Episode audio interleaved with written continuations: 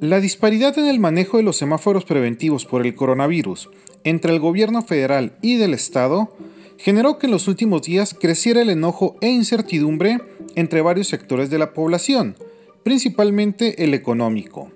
Y es que mientras el gobierno federal dice una cosa y permite muchas otras, en el gobierno estatal siguen con medidas más restrictivas para la congregación de personas. Es cierto que en este momento el COVID-19 está pegando duro en Chihuahua. Los casos positivos que antes eran lejanos pasaron a círculos cercanos de familiares y amigos, y también se sabe que la cifra oficial dista mucho de contabilizar el total de positivos en Chihuahua.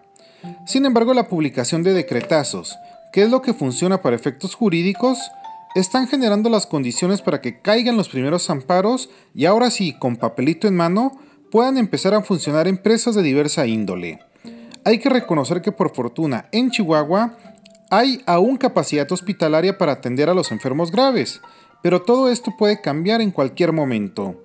De ahí que sea fundamental que las autoridades estén en la misma sintonía.